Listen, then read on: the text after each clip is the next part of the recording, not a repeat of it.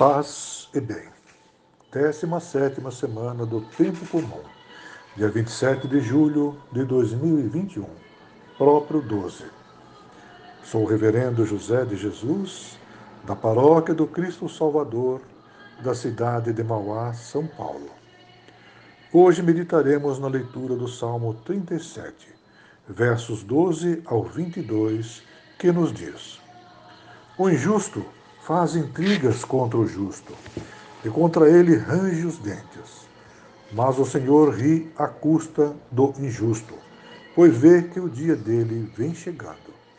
Os injustos desembainham a espada e retesam o arco para matar o pobre e o indigente, para assassinar o homem reto. Mas a espada lhes atravessará o coração e seus arcos se quebrarão. Vale mais o pouco do justo que a riqueza de muitos injustos, porque os braços do injusto serão quebrados, mas o apoio dos justos é Javé. Javé conhece os dias dos íntegros e a herança deles permanece para sempre. Não se envergonharão nos dias da seca e nos dias da fome ficarão saciadas. Sim, os injustos vão perecer, os inimigos de Javé vão murchar como a beleza dos prados, vão desfazer-se como fumaça. O injusto toma emprestado e não devolve, mas o justo se compadece e dá. Os que ele abençoar possuirão a terra, e os que ele amaldiçoar serão excluídos. Glória ao Pai, ao Filho e ao Espírito Santo, como era no princípio, é agora e será sempre, por todos os séculos. Amém. Queridos irmãos e queridas irmãs, vemos muitos ímpios prosperando e não podemos ficar indignados por isso, pois o ímpio muitas vezes prospera de formas injustas não é cumpridor dos seus deveres com a sociedade, não dá a Deus o que é de Deus e nem tampouco dá a César o que é de César. Sonegando, sendo um mal pagador para seus empregados, se enriquece de forma injusta. Com isso, não podemos ficar tristes, pois o Salmo 37 é uma resposta para nós, buscarmos viver de acordo com os ensinamentos de Deus e buscarmos a verdade que nos liberta. E conhecereis a verdade, e ela vos libertará.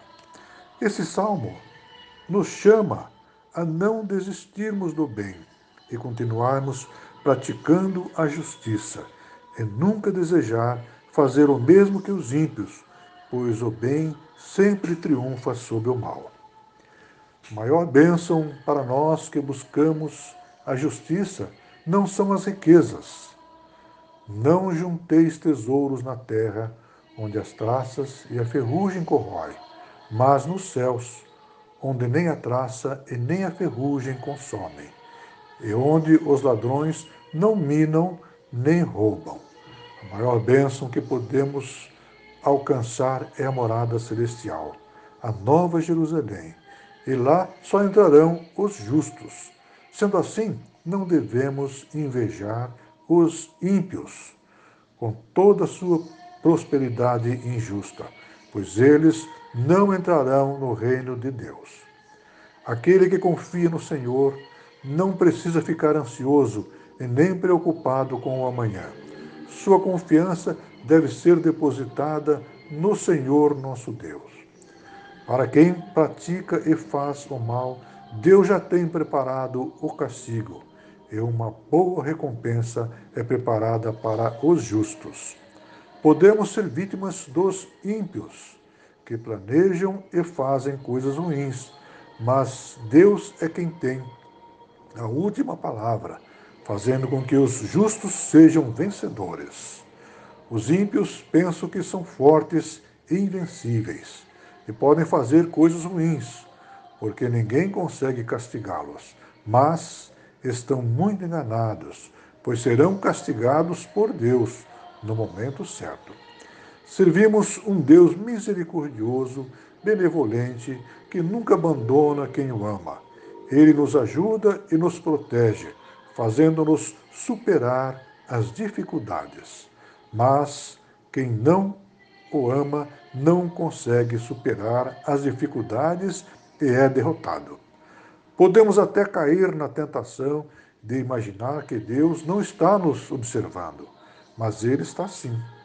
Ele é onipresente. Está em todos os lugares e retribui a cada um conforme seus feitos. Quem pratica o bem recebe bênção e vitórias, mas quem faz o mal, não. Conforme Romanos 12, 21. Não te deixes vencer pelo mal, mas vence o mal com o bem. O Senhor nosso Deus nos deu muitas promessas. O que temos de fazer é tomar posse delas. Elas são para todos nós que nos alimentamos da verdade.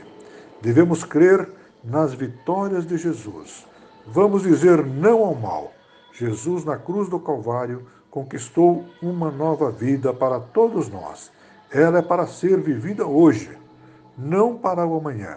Temos que começar pela fé a viver na terra prometida, com todas as bênçãos e vitórias para nós preparadas e no futuro a vida eterna, na morada celestial.